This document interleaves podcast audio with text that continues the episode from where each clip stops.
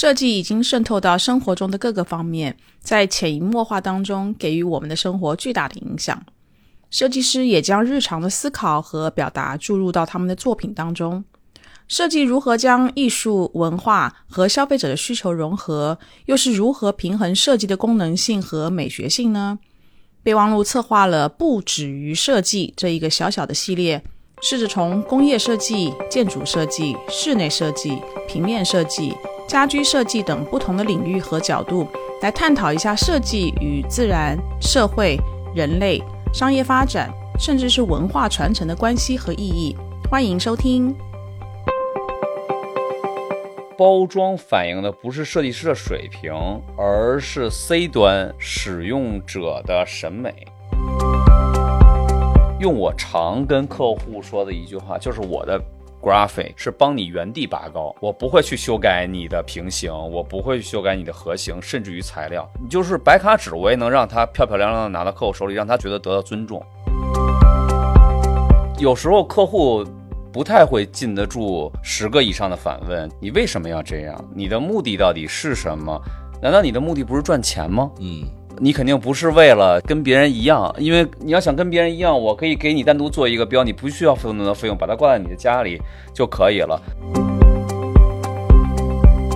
我们会把系统做得特别完整，我们的目的就是要让客户脱离 A、B、C、D 的手。他们自建的团队也可以做出来像 A B C D 的品质一样高的包装，这个是我们的责任。那所以客户没有必要再找我们复购，所以我们某种意义上讲是自己在杀死自己。但是我觉得这是对的。说实话，糟糕包装一定是有概率出现的。如果想要通过自己或者说一些专业的人去改变它。我觉得这个可能性基本上是不可能的。好，我是黛西李倩玲，欢迎收听今天的备忘录。今天我们是不止于设计的新的一集。我们这一集呢要谈平面设计。那不止于设计的系列呢，我的联合主持人就是毛衣。Hello，毛衣你好。Hello，大家好。毛衣大江南北，全世界乱跑一通回来了，对吧？真的是乱跑，嗯，主要去了美国，东西岸也去了，然后去了日本，香港也去了几趟，嗯，所以终于把它盼回来，盼回来，我们开始录这一集，这一集就是平面设计。那我们当然就要请到一个平面设计的大咖，呃，Black Cover Design A B C D 的联合创始人广玉。Hello，广玉你好。Hello，大家好。所以广玉这个 A B C D A Black Cover Design 是什么？黑色封面设计吗？还是这个 Black Cover 有别的意义？当时起了很多名字了。一五年的时候，我和 Nod 在北京成立了 A B C D 工作室。Nod 当时说，如果用 A B C D 的话，考虑到打头字母先锁定，然后再去起名字。当时我们确实有做很多跟独立出版物有关的工作。后面的话，我们就接触了很多跟中国新消费市场有关的品牌的工作。我觉得用一个黑封面来做我们的名字也挺好的吧，像。幕后的工作者哦，所以你们是先确定要叫 A B C D，再去找相对应的这个字母的字啊？是的啊，那为什么是 A B C D 不是 X Y Z？其实 A B C D 从搜索来说是更好的，真的吗？那零一二三岂不更好？当时没有考虑那么多，我我们有时候起名字就是两个人坐在一起闲聊嘛。当时他说叫一个小土包吧，我觉得特别好，我特别喜欢那种用北京话说有点欠吧，有点笨，显得这个人起名字有点傻，挺呆滞的。但是后来他说叫 A Black Cover 怎么样？我觉得就也挺酷的，就就就就他。哦，好好有意思的取名字的过程。好，我们今天要谈平面设计啊。我我想先请广玉跟毛衣跟我们听友先科普一下，到底什么是平面设计，好不好？然后平面设计它到底包含哪方面的设计？然后我等一下回来想问问两位关于这个平面设计这个词，因为我个人对这个词是蛮有意见的，所以我们先从科普来，好不好？就是到底什么是平面设计，它包含什么东西啊？呃，我我在专家发言之前，我我我先分享一下我的看法。我觉得 graphic design 这个东西是平面设计那个概念，其实可能是一个翻译的问题。比如说，呃，visual design 也是一种平面设计，甚至三 D 的就那 rendering 其实也是一种某一种平面设计。现在很多包装也是算是平面设计，但包装是一个三维的，包括很多电脑形成的一些 computer graphics。甚至你到电影里面的包装的 graphics 也算是平面设计，所以平面设计那个词的理解是让大家会可能有点偏差。它其实的领域非常大的。说实话，我接触平面设计的时候就已经叫这个名字了。对于大家可能是双语环境，甚至于是以西文为母语的人来说，graphic design，然后被翻译成中文是平面设计的时候，可能有些诧异，可能是图形设计啊，可能是涉及的领域很多。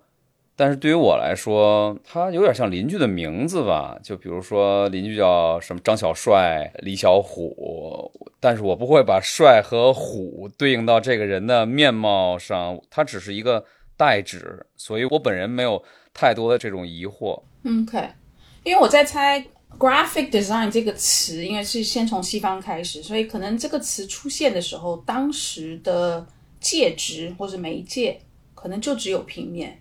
比如说是纸质的媒体、户外的媒体，这些都是二 D 的，它没有三 D，也没有动态的视觉，所以当时的翻译翻成了，不管在台湾地区也好，大陆也好，都是翻平面设计，也就这样一直沿袭下来。嗯，那我入广告这个行当呢，大概总的二十七年，所以。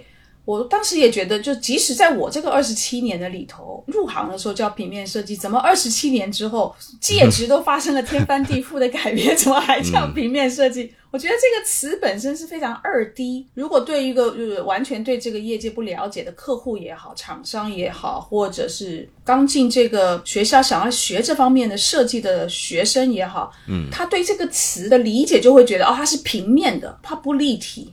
但是你们两个刚才讲的，它其实包括了非常多立体的东西。对，其实我觉得这可能有一大的原因是科技跟技术的问题。你看到现在很多工具，不管你是用呃 Illustrator、Photoshop，它也是用印刷的逻辑来去延伸出来的。比如说，它就用 layer，就是一层一层铺上去，也是平面的一个概念。甚至很多你就三 D rendering，其实它都是。一片一片，一个 layer 一个 layer 来组成的一个平面设计的作品。嗯哼，所以我觉得可能是因为科技的基础。你看，我们到现在可能印刷用少了，还是用呃 CMYK，可能这个也是一些 legacy 遗传下来的一种东西吧。嗯哼，嗯，从我来说，我觉得平面设计好像相对是一种行业内的基础，对于一个图形的精简的简化程度，它要达到一个。足够让观看者理解，并且它的语言又足够简练。从某种意义上，我都觉得它用二 D 来形容它，都是一个对于它复杂的一个描述，可能它都是一个维度的。OK，所以它的立体是由一层一层你们刚刚讲的平面东西来叠加起来，它叠加是往垂直的、往横向的等等的，所以它从二 D 叠出来，而一个三 D 一个立体的这样的一个。感觉对，包括你看现在比如数字媒体，苹果发布那个 Vision Pro 嘛，其实它某一个程度也是一种平面，虽然它是一个立体的。你看呃，所有的像素，我们说 pixel，它是一小块一小块一小块，也是一个平面的呈现。其实它也是幻觉的弧度，它不是真实的弧度，它是视觉上的一个弧度。挺有道理的，我觉得它其实就是在聊视觉这件事，因为它最终是一个光投射到我们的视网膜上嘛。所以，即使是像你刚才提到包装设计，即使他在做包装设计的那个设计图，它本身其实是平面的，但是他在设计的时候是要去想，我这个平面当它立体化的时候，它是长什么样子。所以，这个设计图本身，至少初稿可能都是停留在平面的这样的一个维度，对吧？是的，是的，其实有点像皮肤嘛，对，有点像我们赋予一个合体外面的一个表皮。当然了，表皮是会展开的，但是我要知道它处于立体状态下，它哪个面是面向我们的。哪些面是承载一些具体信息、琐碎信息的？但是它必须要有。呃，皮肤那个概念还挺逗的。其实，皮肤是你第一个会有反应的，对一个产品也好，对一个品牌也好，对一个人也好，第一个反应的东西。所以，我觉得这个描述还挺贴切的。我说我们很多时候，比如说我们做包装设计，我们都会强调一定要看 dummy，中文叫什么？那种叫我们叫 white dummy。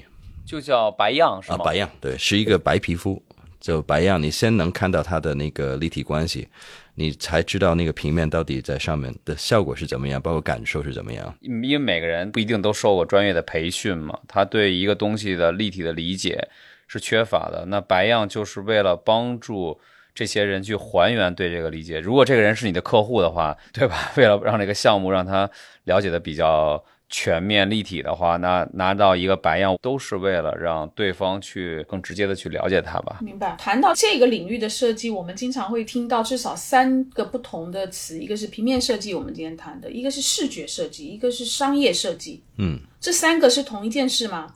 还是他可能多多少少有一些出入？执行或者是做创意的人可能是一帮人，但是他的过程跟他要呈现东西可能是不一样的。你看 graphic design 或者平面设计，其实你看出版物，我觉得他非常喜欢研究跟做的一个东西，你真的是一个平面呈现的。但是你说 visual design，它可以是很广，它可以是陈列 merchandise，你怎么去做一些零售的陈列，也可能是一种 visual design。呃，你说是一个电影里面的一些视觉效果，也是 visual design。所以其实它我觉得是很广的，但是可能从业的人可能都是一帮人，嗯，都是跟一个平面要有有呃熟悉来去呈现一些平面效果的一些呃设计师。平面设计、视觉设计和商业设计，首先，我觉得他们的共同之处，他们都是设计。这里我不得不聊我对于设计和艺术，就是我认为这是两个词的看法。嗯，设计其实创作动机上是为人服务的，而艺术其实它的创作动机不一定是要为别人服务，而是为我的心灵服务。嗯这是有区别的。所谓商业设计，我认为其实所有的设计只要是为人服务，它就都属于商业设计，但只是它所面对的人群有宽人群，有窄人群。比如说毛衣向我预定了一个设计，嗯，但是那个设计只属于他一个人的话，那他是一个很窄的人群。但是我不是没有边际的去想象和发挥，而我要跟毛衣沟通，嗯你需要他做什么，他要呈现在哪里。这时候我要完成这个服务，尽管服务对象只有他一个人，嗯他只要付给我费用了，我们俩就达成了一次商业工作的一个案子吧。对。对，哎，我我想再问一问，因为我知道你们做个工作室做过很多项目是大小宽窄都有。那你觉得刚才说到的，不管你是一个人服务的商业项目，还是你是一个给大众的商业项目，那你们一般是接触到这样的项目的话，都有什么样的方法或者是观念吗？应该是有的。我说一个显而易见的吧，越大众，我们的语言应该越不那么犀利。越大众的话，因为越多的人需要看懂它，所以你设计里边的这个解析的这个成分需要降的稍微低一些。当我画一张抽象画，可能在一万个人里只有五百个人欣赏得了，因为他们日常的观察呀，或者去美术馆去观赏啊、欣赏啊，他们可能经过反复的训练，他们才能理解一个抽象到底代表什么。而对于一万个人来说，他们一定是有一部分人只看过一次，嗯或者两次，他们的解析能力就相对有限。而如果你要想服务这一万个人，让一万个人都看懂的话，你必须要把图像的解析的抽象程度要变得更具体、更具象。如果从抽象到具象拉一根线的话，那我们就要更靠近具象一些，因为这样的话，他们才能和自己的日常生活看到过的东西对应上，他们才能看得懂、理解得了。嗯所以，所谓大众，就是找到所有人都能够理解得了的那个图形、那个图像、那个语言。嗯而小众，你就可以去适当的去了解这一群人他们的偏好，比如说音乐家，嗯。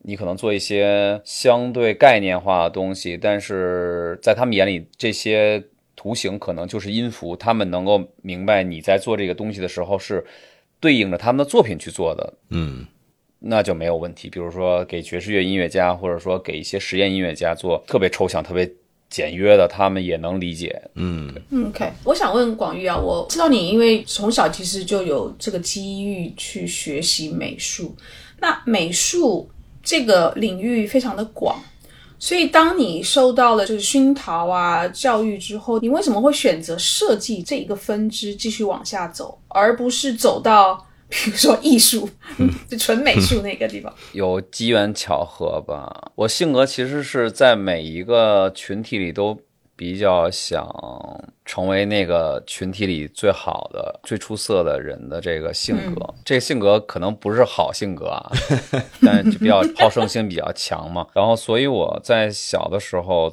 那个美术班里面，我就通常都是成绩比较好的那个人。然后初中的时候，是一个各个美术班里的这种好的学生，我们聚集在一起，考到了一个专业绘画的初中。嗯。然后我也希望自己能在里面很好，但是我发现这个挺难的，因为大家其实都很有绘画天分的。到了高中，我可以勉勉强强成为这个群体里相对好的，但是因为我去看，比如说中央美院附中的学生作品展，然后我觉得他们在造型能力，比如说画这张素描或者色彩能力，恐怕是我真的很难达到的。我突然意识到，就是我在纯绘画方面可能不是天分最高的那个人。嗯，这个时候我又接触了很多国外的唱片，比如说我听到那个音乐，然后我在看到他们的封面的时候，我能够把这两者关联起来，一个是视觉，一个是听觉。嗯，我觉得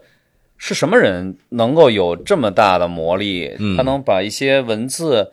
通过简单的排列和一些色块的处理，甚至于是摄影的图像，嗯，然后就能把音乐的那种感受变成一个图像。对，我也想成为这样的人，就是我那时候就产生了这种梦想，然后我尝试去做，而且不知疲倦的去尝试每一种方法。那会儿还没有电脑，也不普及，但就用去手去，嗯，去做。然后我。很享受那种过程，它跟绘画带给我的那种沉浸式的那种快感是一样的。然后我就觉得我可能更适合做这个工作，然后我就在大学的时候我就选择了平面设计。真的是很多很著名的设计师都是唱片封面开始的。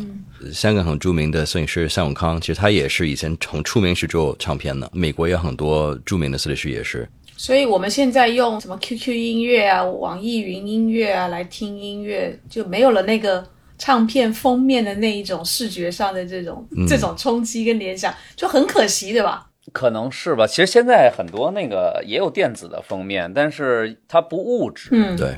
就有些时候我们收藏一些东西，收藏的。不仅仅是这东西它本身的稀缺性，还有它的物质感，嗯，它能让你感觉到它是真实的。比如说，我现在还会买唱片，嗯，因为它的尺寸不一样，嗯，它是一张 CD 的时候，和它是一个黑胶的时候，和它是在手机上可以滑动的时候，它的。感受是完全不同。对对对对对，甚至它应该是三个不同的设计，应该是。嗯，那我想问广玉，就是因为你其实很早就得了大奖。其实我们听友如果对广玉有兴趣的话，其实你们到这个微信上面随便一搜，你会搜到一大串在东京获得了什么大奖啊，这些我就不重复了啊。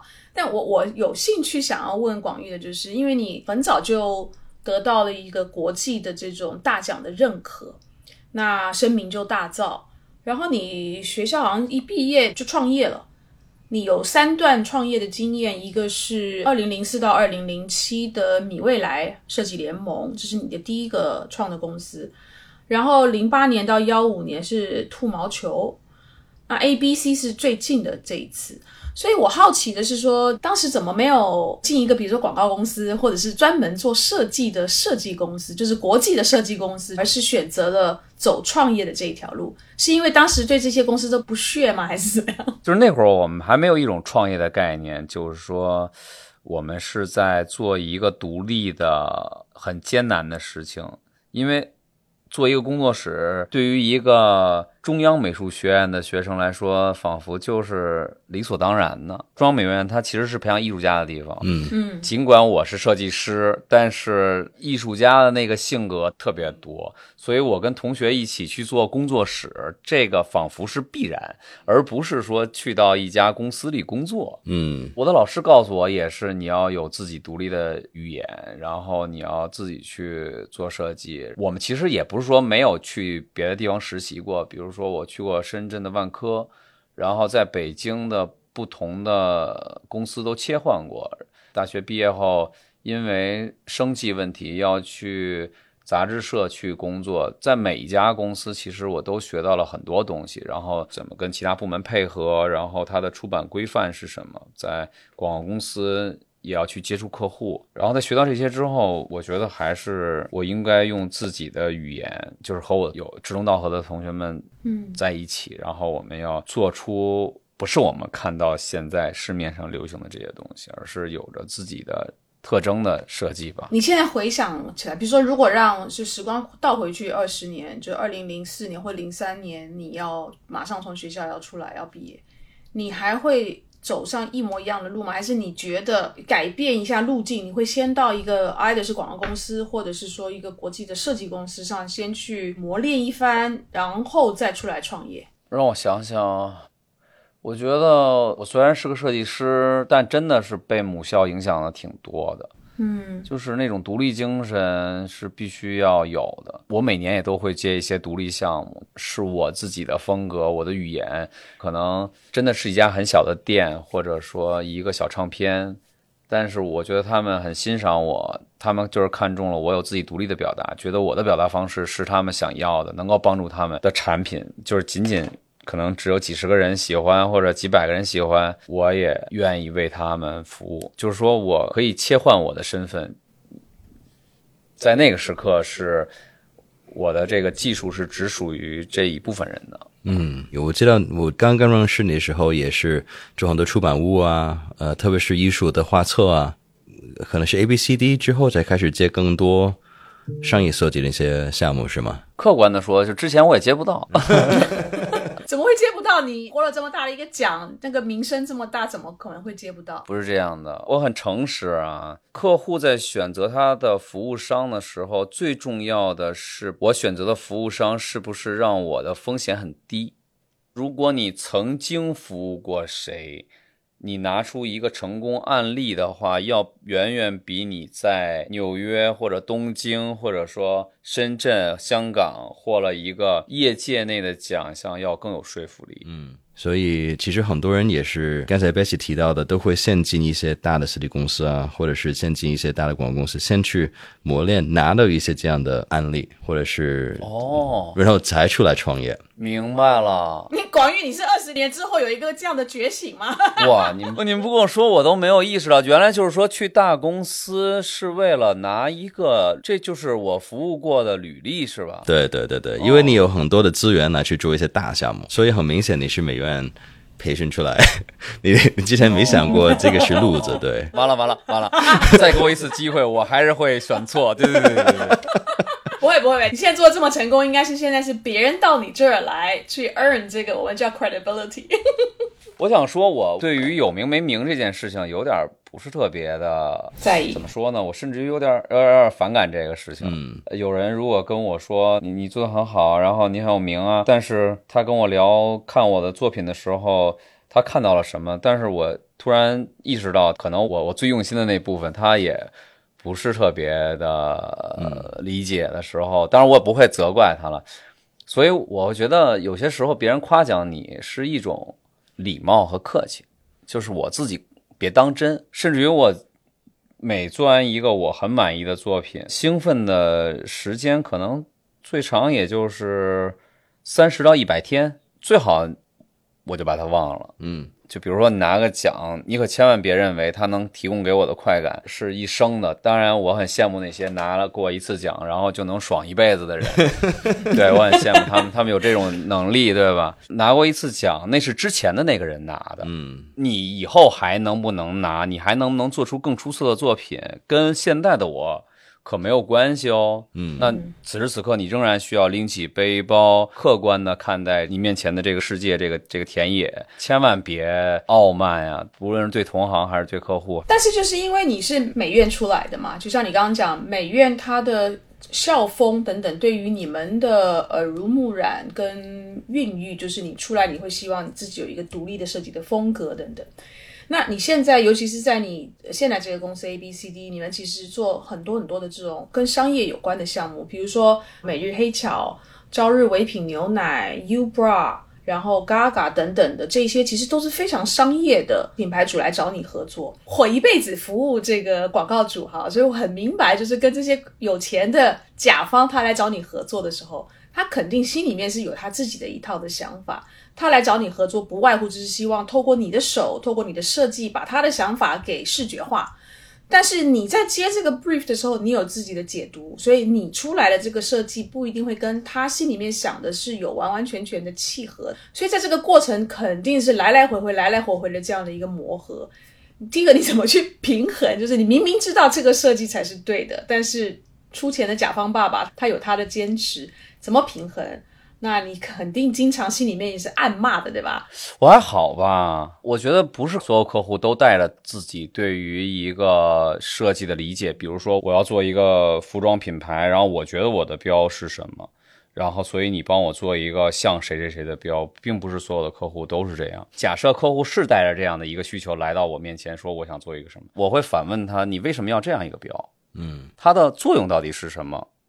你是要做跟他一样的产品吗？还是说，你认为你服务的人群就是服装是服务这个消费者的嘛？你服务的人群跟他一模一样，完全重叠。嗯，有时候客户不太会禁得住十个以上的反问：你为什么要这样？你的目的到底是什么？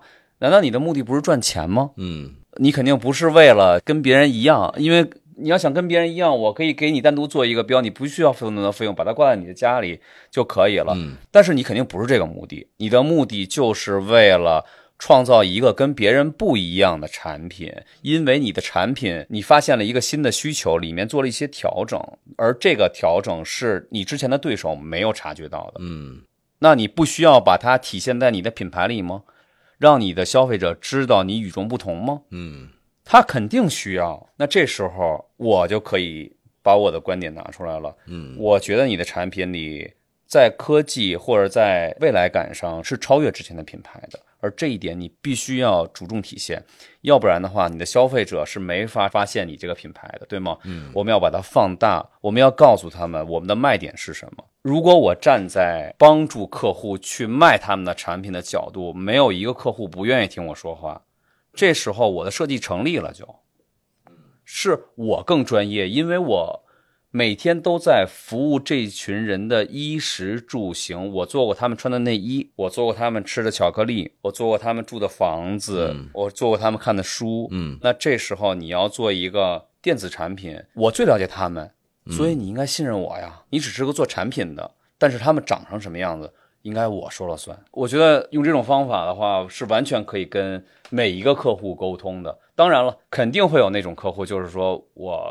就想做成这个样子，你不要管我，付给你钱，嗯，你就帮我做就好了，也很简单，就是看你是不是足够有钱，付得起 让我帮你做吗？这个好，对，就完了，我可以乘二嘛，把这个费用，就是你不想听我说什么，你只想要你想做的，然后找我来做，没有问题啊，你把这份单签了，我就把我这段时间卖给你呗，嗯。这是一份工作，对对对，我觉得其实很多人会觉得我请一个呃厉害的设计师或者知名的设计师能解决很多我的商业问题，但其实我觉得很多时候，刚才广业提到了，你到底有没有想清楚这个东西，你为什么需要设计服务？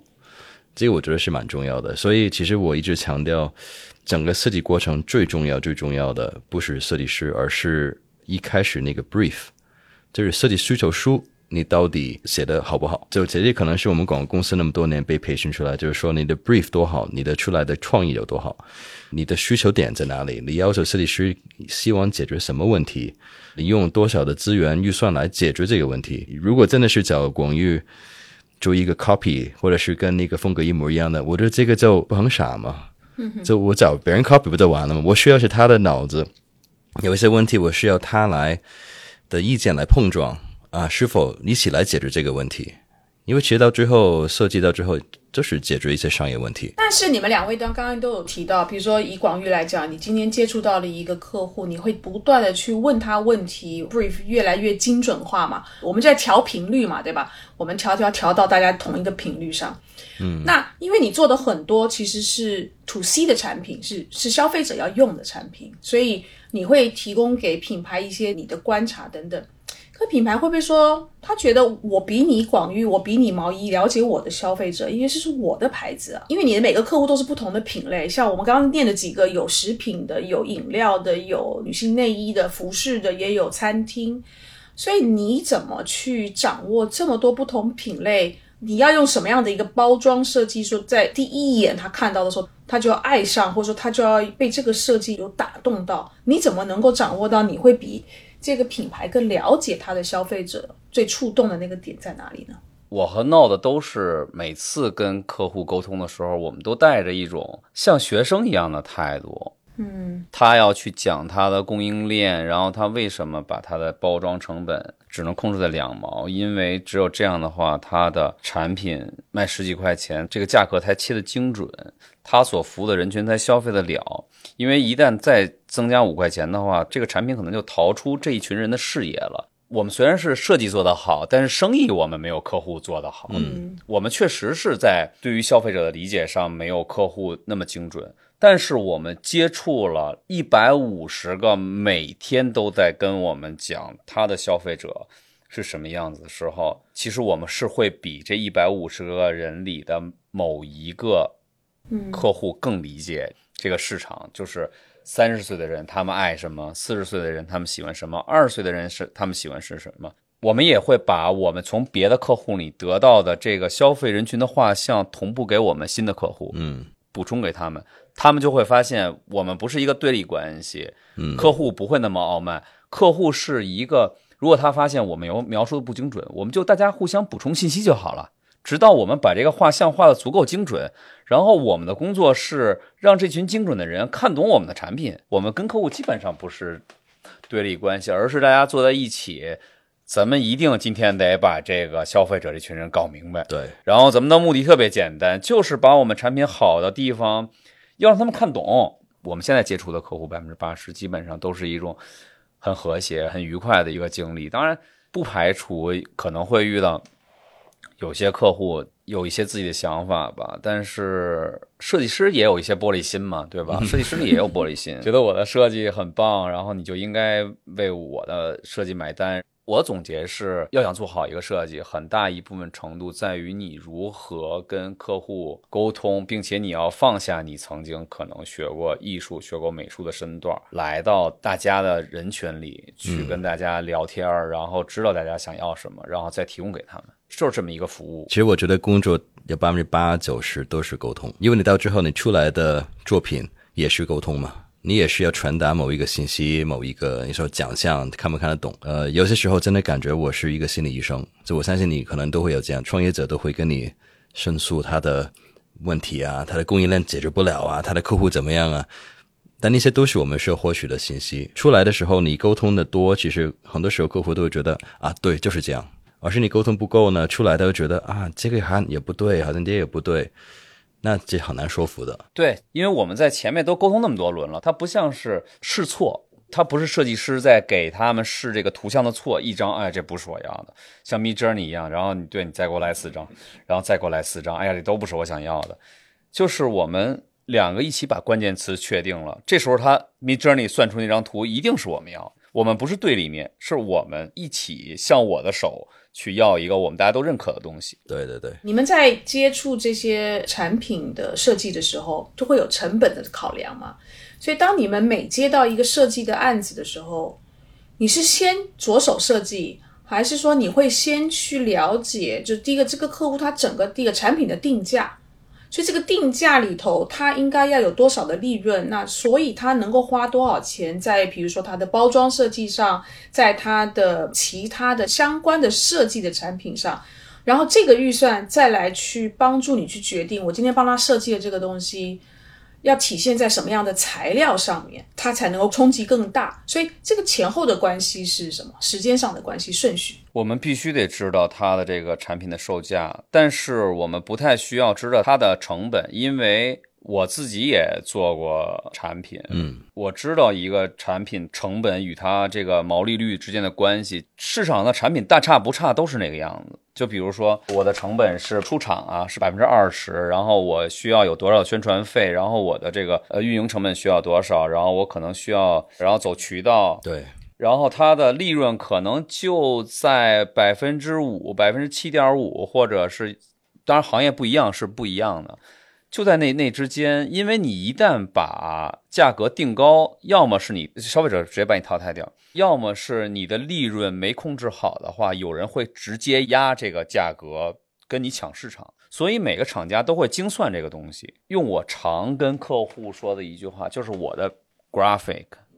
是帮你原地拔高，嗯，我不会去修改你的平行，我不会去修改你的核型，甚至于材料，就是白卡纸，嗯，因为白卡纸已经是被市场验证过，它的成本最低，它对于产品的保护性能最好，它不会加价到客户消费这个产品的负担里，我没有必要通过一个纸张的改变。来提升客户的体验，嗯，我的平面设计就能完成这个，你就是白卡纸，我也能让它漂漂亮亮的拿到客户手里，让他得到觉得得到尊重就完了。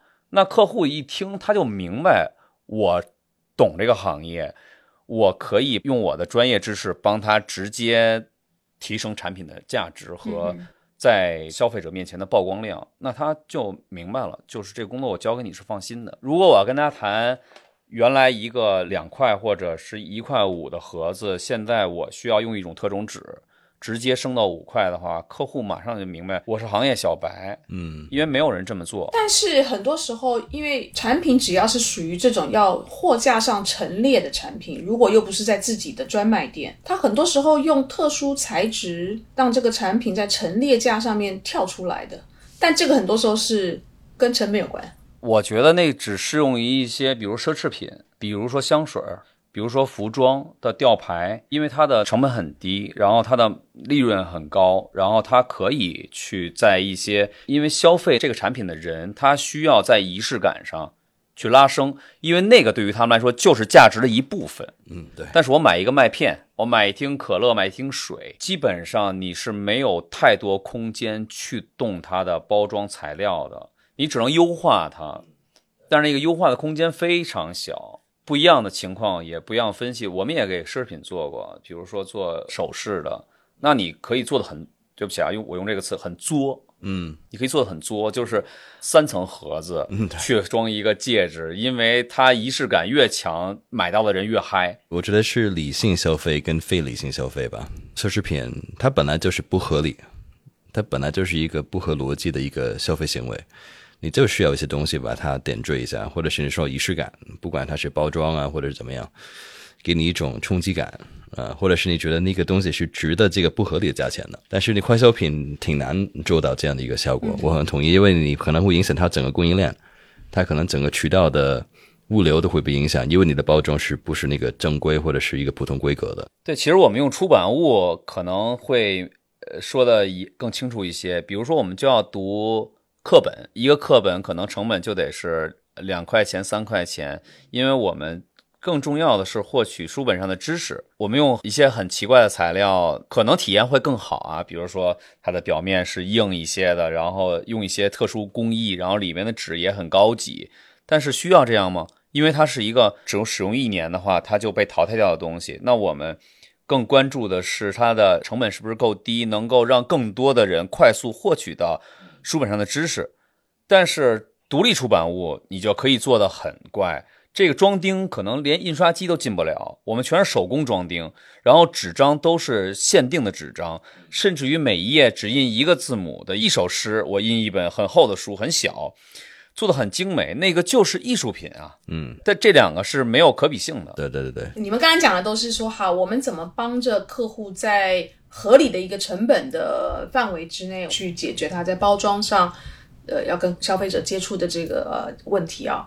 那设计本身其实是你们设计师的原创，我不管这个原创是透过旧的元素的组合之后成为新的原创，还是它真的就是前无古人的这样的原创啊。这个设计本身你怎么定价？比如说一个好的包装设计，它是。生生世世的传下去，对吧？比如说，大家如果有买那个蜂蜜的话，因为蜂蜜的那个小熊的那个包装，嗯，很久很久以前设计出来，它就一直维持到现在。所以你们这个设计本身怎么去定它的价值，也 therefore 它的定价该怎么做？非常棒的问题，我先听听毛衣的。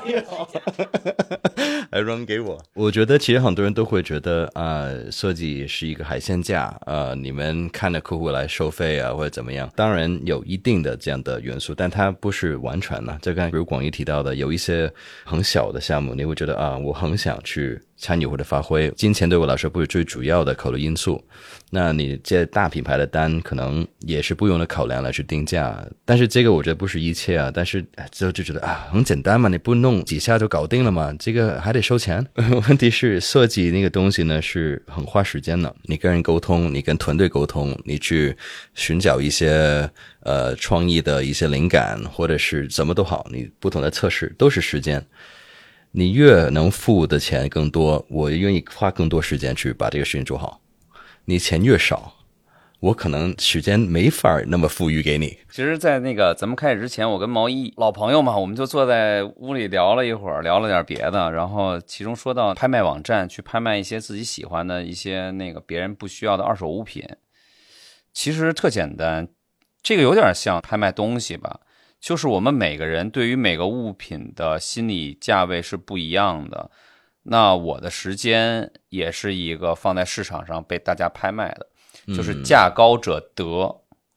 如果我同时接到两个案子，毛衣觉得我的时间更珍贵，更能够为他解决问题，他的付的价格更高的话，那我一定是会选择为毛衣服务，而不为另外一个人。那他长时间就会形成一个我对于自己时间价格的认知。就比如这一年，我只能做二十个项目，但是有四十个人找我做工作，他们又给到了我一个什么样的价格之后，它就成为我下一年的指导价格。嗯也就是说，我大概知道我一个小时值多少钱。当有一个客人来找我的时候，我就告诉他，去年的时候这样的时间，我基本上是这样的一个收价的状态。那我给到你一个方案，大概需要消耗多长时间？比如说一个月，那我需要收多少费用？然后您要觉得合适的话，那我们就成交；如果您要觉得不合适的话，那我就去问下一位客人，因为总有人会认为我的时间是值得那个价值的，我也不会多收，就是每一年这么交替。但是也有客人会说，我会付你更高的价格，那我价格就被提上来了嘛，就成为我后年的指导价格。那你怎么定你的价格嘞？就是算我全年的收入啊，除以我的单子。今年接了二十个单子，比如说啊，我挣了二十个亿，那我一个这个单子那就值一个亿嘛。那下一次别人来找我的话，他说只带着五千万，我就说，哎，有点不够啊。对，你要给我一个亿的话还可以。但是突然有一客户说我要付你一亿五千万，你不要去服务那一个亿的了啊，我一亿五千万也是同样的工作量嘛。然后那我就做一亿五千万的呗。当然也有可能，比如说今年经济不好，那来的客户都只带五块钱、十块钱，那我也得出售我的时间呀。如果我愿意的话，Bessy，你问的，比如说一个设计，你怎么衡量它的价值啊？这到底我给这个钱给设计师，到底值不值这个钱？给我商业能不能带来一些受益等等，其实是没有办法去计算的。我觉得啊，举一个例子是耐克勾一个 logo 的设计，是他们公司里面一个女孩给他们随便画的，好像收了三十五块钱美金。那你说这个 logo 设计？值不值这个钱呢？当然值这个钱了，但你很难去衡量一个设计能带来的商业效益是什么。我记得这好像是个新闻是吧？后来他们又把这个员工找回来，并且赠予他一些股股份，对对对股份，然对后作为他当年创作 Nike 的这个 logo 的奖励。但是我我个人这么看啊，我觉得 Nike 的成立完全归功于这家公司的经营以及它产品品质足够好。在 Nike 之前不是没有运动鞋。但是他来到这个世界上之后，让更多的人爱上他，肯定是有他的理由。我个人觉得，Nike 把股份给到曾经的老员工，更多的是一种情怀上的、故事上的一个打引号的回报。其实，伟大的不是那个设计，还是他们的产品，他们这家公司。其实每一家公司都是一个人，都有他的性格。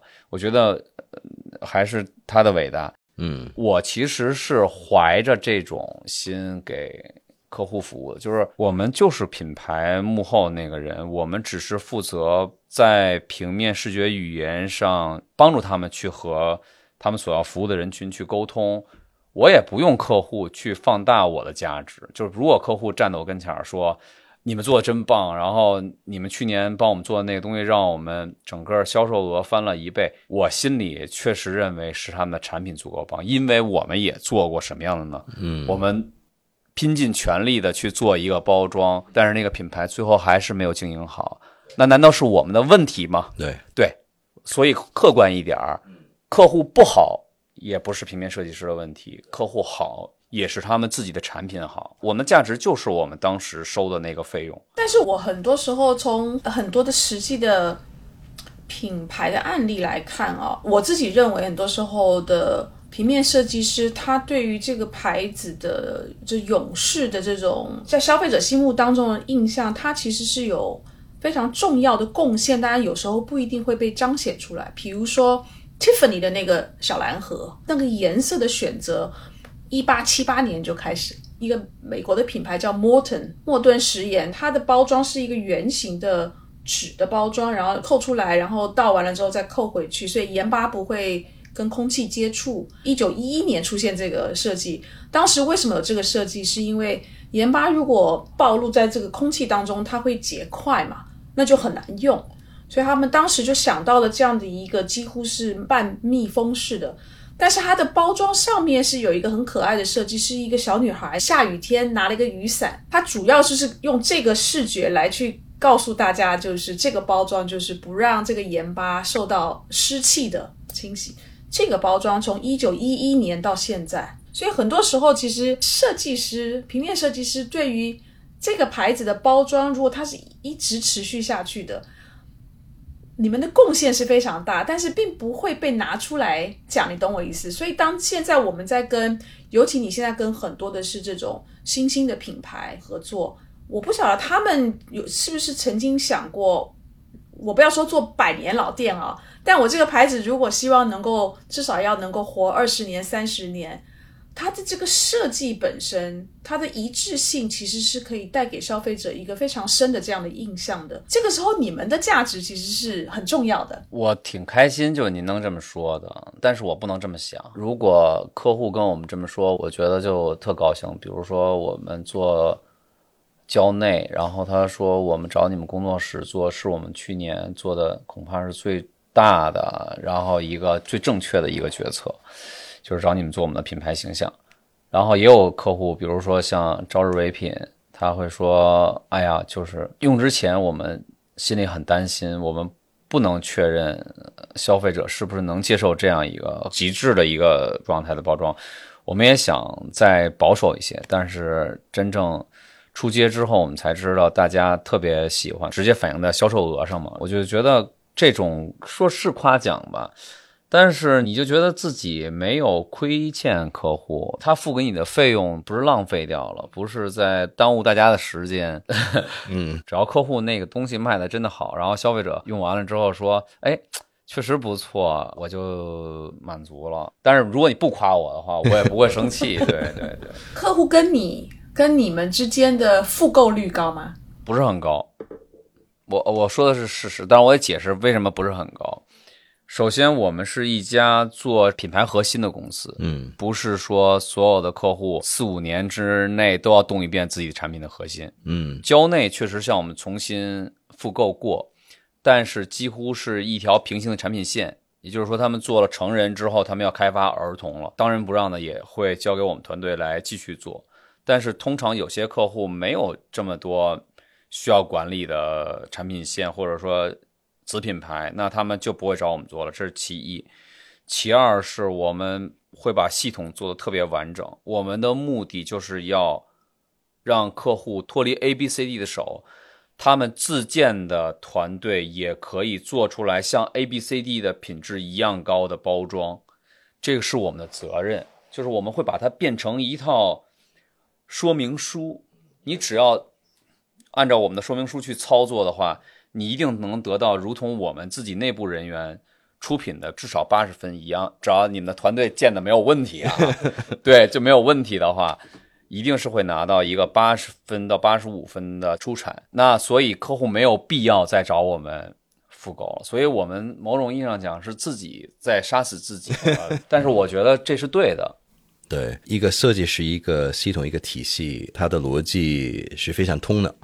你用在不同的情况啊、不同的场景啊，都能应用到啊。这个我觉得是设计最难做的完善的一个地方。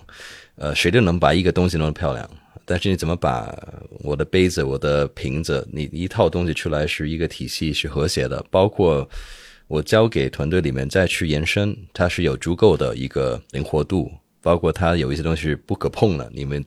定义的很非常清楚才行。对我们帮助客户省的钱都足够支付给我们的费用了，不是 slogan 啊，就是说，但是我可以这么说，嗯，哎，然后我想跟两位谈一谈包装设计这件事情。包装设计真正的用户是是消费者，尤其是我们今天如果设计的是 to C 的消费者啊，所以是我今天买了这个产品，我怎么打开，我怎么使用，我是 end user，所以你的包装设计是给我 end user 设计的，但是呢？给你 brief 的是这个品牌方，所以会不会有很多的时候，品牌方他认为消费者应该会怎么使用这个产品的认知，跟消费者真真正正在用的中间，其实是有蛮大的距离跟差别的。你们每一次接到一个产品的包装设计，你通常是用什么途径先去了解 end user 用户他怎么用这个产品？那到底是不是跟品牌跟我讲的是一致的，还是根本是有出入？我们在市场上其实经常看到惨不忍睹的、很恐怖的这个 包装设计哈。但是我我举一个简单的例子哈，比如说，如果你在日本去买保健品啊、药品，它外面肯定有一个纸盒，对吧？但是它为了你方便打开。它的纸盒肯定有一个虚线，你只要按照那个虚线一扣，那个上面的翻盖就很快打开，我里面的东西就很快拿出来。但是你不是在非常多的国家会看到这种设计。还有就是说，在日本买茶来喝，或是只要是塑料瓶的，它如果外面是有一层膜，它旁边肯定是有这个虚线，是方便你把它撕下。因为日本它的垃圾分类做的很彻底嘛，所以你要把外面那层撕下来，所以他会考虑到这个，让你做的非常的顺手。所以他他有观察到我的 end user 在用这个东西的时候，那我要怎么方便他？但很多时候你会发现，产品我刚才传给你的其中一个图，比如说我们经常买那个 U 盘，我就从来没有搞清楚过这么小的一个 U 盘，它为什么要给我设计一个这么大的硬壳的那个保护膜？浪费了非常多它的旁边的材料，然后我要 我要很复杂的去把它剪开，我才能够拿到那个 U 盘。所以，我我想问两位的问题就是：你们在接到包装设计的这种项目的时候，你怎么去掌握你的 end user 他在使用这个产品真正的习惯是什么？那所以，我从这个习惯反推回来，我的包装应该怎么设计，或者是怎么去优化？我的角度可能会跟广义有点不太一样，因为我不完全是一个专业的设计师，但是我们更多可能是从一个。品牌它到底应该怎么呈现它的产品那个角度来去考虑啊？第一就是有考量的因素确实太多了。你刚才提到，比如 U 盘的，它可能是因为方便陈列，在店铺里面方便挂在一个货架上面，然后它可能是一些防盗，没那么容易去拿出来。它一定有很多不同的因素来去影响的。所以其实我已经很少去。批评包装设计，因为很多时候我们不知道它后面有多少因素需要呃考量，不管是成本、用户、渠道等等等等吧。因为每一个行业都有自己的一些顾虑点。我举一个例子啊，就是我们服务个很长时间一个葡萄酒的客户，价钱比较便宜的葡萄酒的一个系列，我们就说，要不你就换那个拧开的那种瓶子，更方便去你喝完了你可以放冰箱或者怎么样，还有你更随意更方便。但是其实呢，在中国这样的接受度是没有的，对这样的包装，他们觉得这样的酒是廉价，你怎么都卖不上价钱。另外，你还要考虑到他们供应链，他们的工厂到底能不能去做这样的包装？呃，这样的包装，它上一台新机器，可能要去海外买一些呃耗材，全部改变它整个产品的一个定价跟那个价格体系等等。所以，我觉得唯一能批评的包装是有一些是完全是毫无意义。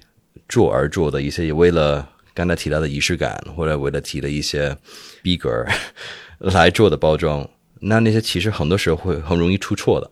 最伟大的一些包装，都是一些没有说明书能看懂，呃，你自然而然就会有这样动作。比如说，一个引线就是可以撕开的。苹果所有的产品没有一个是有说明书的，你拿起来就会怎么用。它的交互设计做得非常好，很多环要扣起来才能定义一个包装到底是好不好。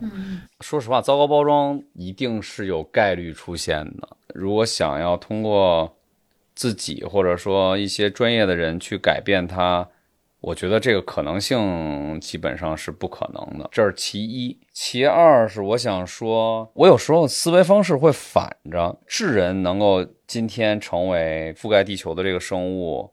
不是因为智人做对了什么，而是尼安德特人可能做错了什么，或者说当时的环境不适合他们，才导致了一个被动的结果，是我们保留了下来。我再反过来想，包装反映的不是设计师的水平，而是 C 端使用者的审美。嗯，我们试想一下，一个糟糕的包装放在那里，大家都不去买它，这不是商人愿意看到的，他一定会想尽办法去修改它。修改到消费者去买它的时候，这个才成立。要不然的话，糟糕的包装就死绝了，对吧？它没有消失，还在架子上放着，说明还有人拿它，嗯，对不对？那是谁的问题？商人是生意人，谁买你买什么样子的，我就卖给你什么样子的。你不喜欢，我就改变它，我巴不得去舔消费者呢。但是如果它糟糕，还能放在那儿。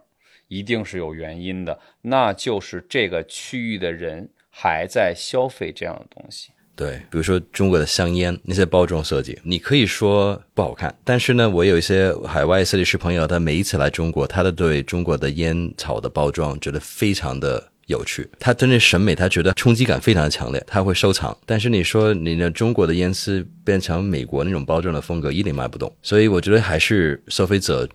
驱动这个市场的问题，明白。刚才毛衣你有提到苹果，苹果现在的这个包装，你只要买苹果的产品，它外面就是有引线，它非常容易打开嘛。嗯。但是苹果它不是第一天出来的时候，它包装就长这样，也就是说它曾经经历过那个苹果的产品很难打开的那个阶段，所以你会看到苹果是从那一路走来，你的感觉就是，如果你是一个果粉。你会看到它在包装上其实是有改善的，它可能是有观察到消费者买了它的产品之后，那个打开的那个过程，当然它也有它环保的这个考量啊。但是你会看到它在包装设计上是有看到的，消费者在早年他觉得他的产品很难打开的那个痛苦的经验，它一步一步的优化。我们现在看到那个引线，也是经过了至少我如果记得没有错的话，就是大概至少两次到三次的这个设计上的优化。才走到今天，我们看到了一个非常好的、容易打开的这个阶段。就像广玉讲的，就是你只要当了一天的果粉，你很容易就会变成他很铁的果粉。他这一点设计上的改变，他是去强化了我对这个品牌的好感。大部分的品牌了不了解这一件事情，在设计上，它其实是可以帮助你跟你的这个品牌跟你的用户之间的这种关系的强化。我说我我说点别的，他怎么没有观察到？我觉得它有点贵呢，它可以再便宜点。所以所以我想说，我们因为喜欢苹果，然后它在包装上稍微改进了一点，它可能没有日本包装那种，真的是你碰那包装，那包装啪打开了，然后你马上就可以拿出来吃。但是你放在那里的时候，它又是那么的稳当，然后它也不会损坏，对吧？那个我觉得是一个真好包装。但对于苹果来说，我觉得是因为我们是果粉。我们容忍他这样，他哪怕做了一点点改进，我们都觉得他是不是很感动？哎呦，太用心了，真棒！对，跟自己儿子似的，你真棒。我反而就觉得更多可能换一个思路是出点的问题，就是 touch points，就一个品牌都应该有自己的一个借出他的客户的一个触点，但那些触点他怎么考量？有优先的，有重要的，有不重要的。他们就很明显是在包装，就你第一次收到或者碰到那个产品的时候，你觉得很特别、很 special、很值得拥有。我花了那么多钱，哎，这个不是一个没有被考量过、没有被考虑过的一个过程。你看它一打开，它那个盒不是有那个气的这样出来的吗？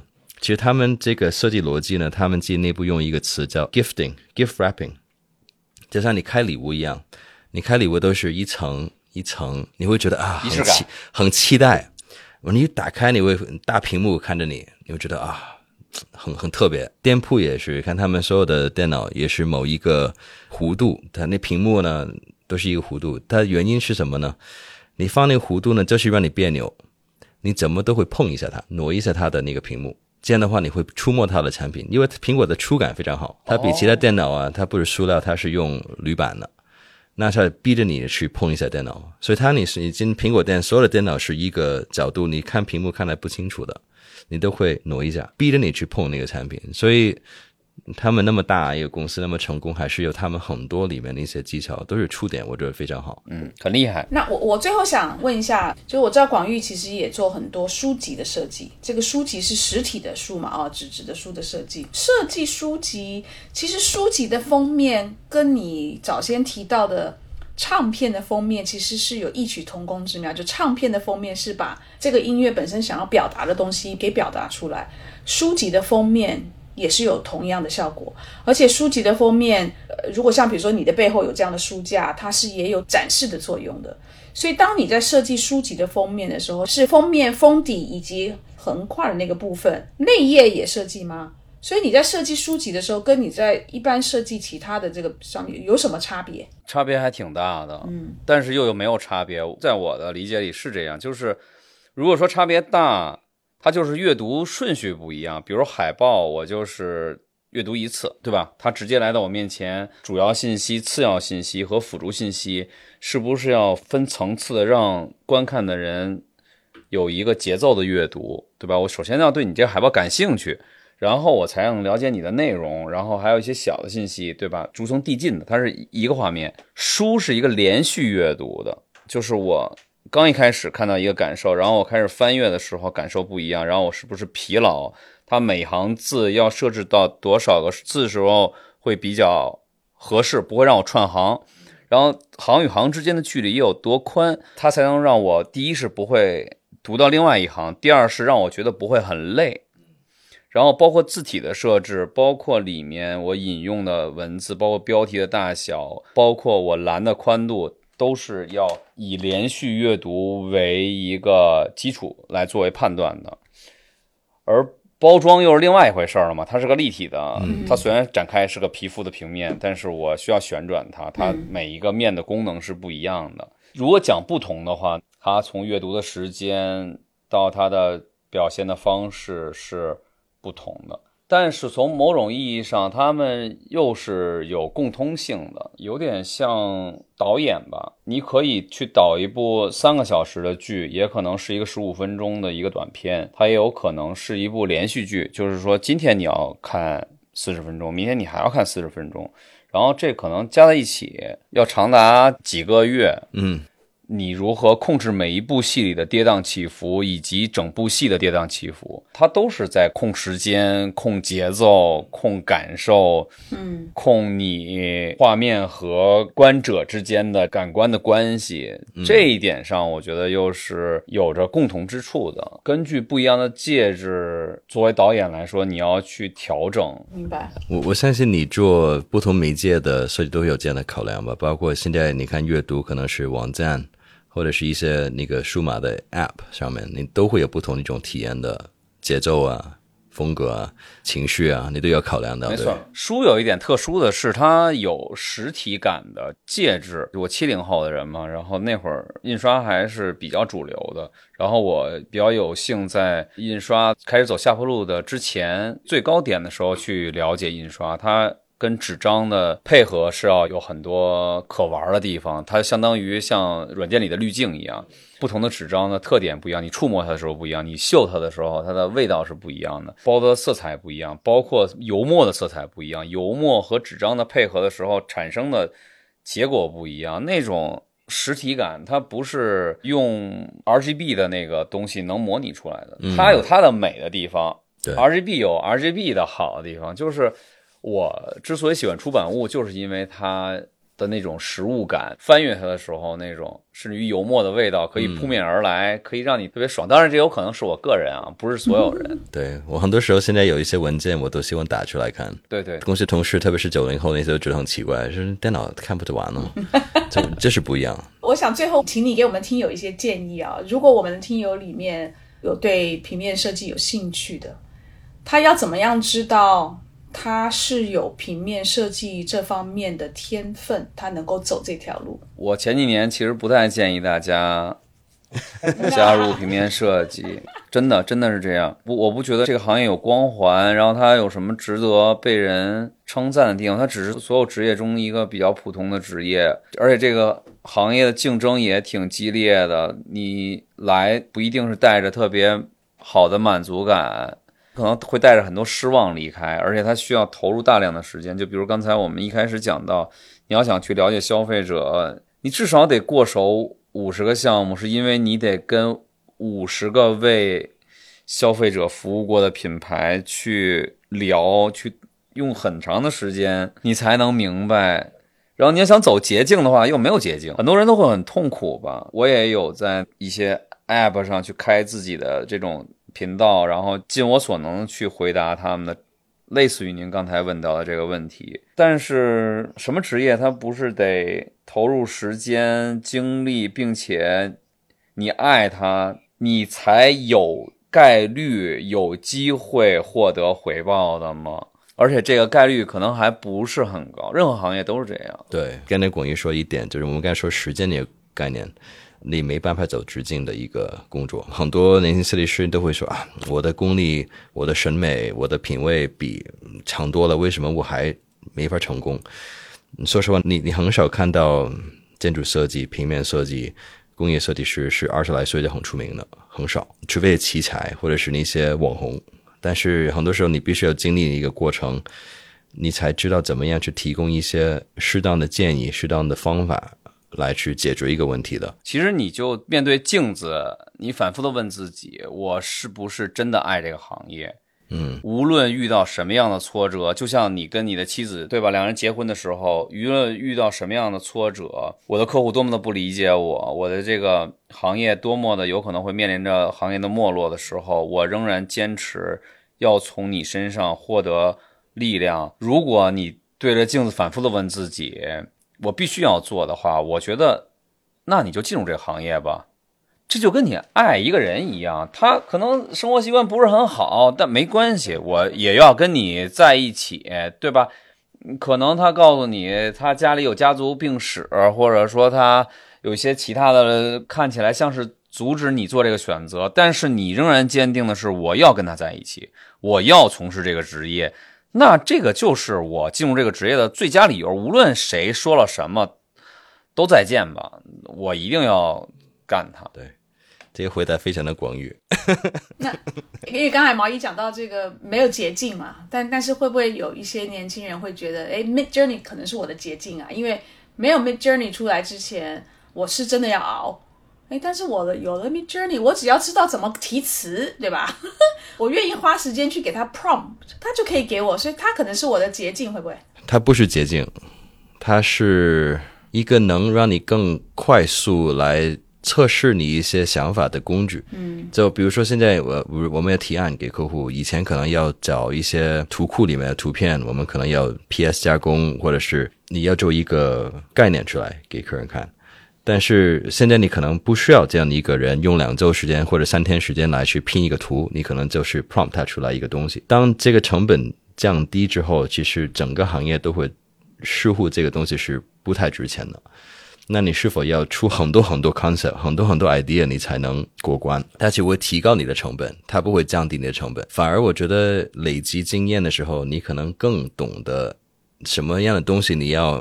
Midjourney 生成出来才能解决问题。AI 这个东西能替代一大部分的劳动力，但是它替代不了创意，它替代不了解决问题那个思路，它解决不了审美品味、你的经验、你看过的东西给你打动的一种情感，替代不了的。对我特别同意毛衣的看法。前两天我开始教我儿子画画了。嗯，我把一个鸡蛋摆在那里，然后给他一张白纸，然后一根铅笔。我说，我可以告诉你，你怎么去理解光影，然后一个物体，然后我们现在就要在一个二维的空间里去创造一个三维的空间。嗯，那我们刚开始的话，你理解一个鸡蛋，它是一个长方形，并且这个世界上呃没有一条真正的曲线，都是由若干条直线来组成一个曲线的。然后我给讲这些东西，然后一个物体在受光的时候，它有受光面和背光面和面交接线，还有它的阴影。我妻子就问我，就是说，现在软件都这么发达了，你确定你要教你儿子一个用手费劲巴拉的，可能得用很多年才能学到的技能吗？嗯然后我就说不是这样的，为什么很多人用 Mid Journey，然后做了那个画面放到网上，我们觉得并不好呢？是因为这些人根本就没有受过训练，他们对于美术的理解，比如说是三分儿嗯而软件能够给到投喂你的是五分儿。当软件给你的东西已经超越你的理解的时候，你肯定欢欣雀跃，就是说，哎呀，真棒。但是对于我来说，我是八分儿，我看软件做的东西离好还差的老远呢。嗯，对，那我需要把我的孩子通过他的手去理解这个东西，提升到一个解析能力高过软件。当然，我相信以后软件还会升级，但是如果我们不能跟软件保持持平，你就永远只能欣赏它投喂给你的东西。对，这是第一。第二是当年 Photoshop 出现的时候，大家都特别爱用 Photoshop 去做一些现成品，比如用个滤镜 blur 一下，或者一个什么什么效果。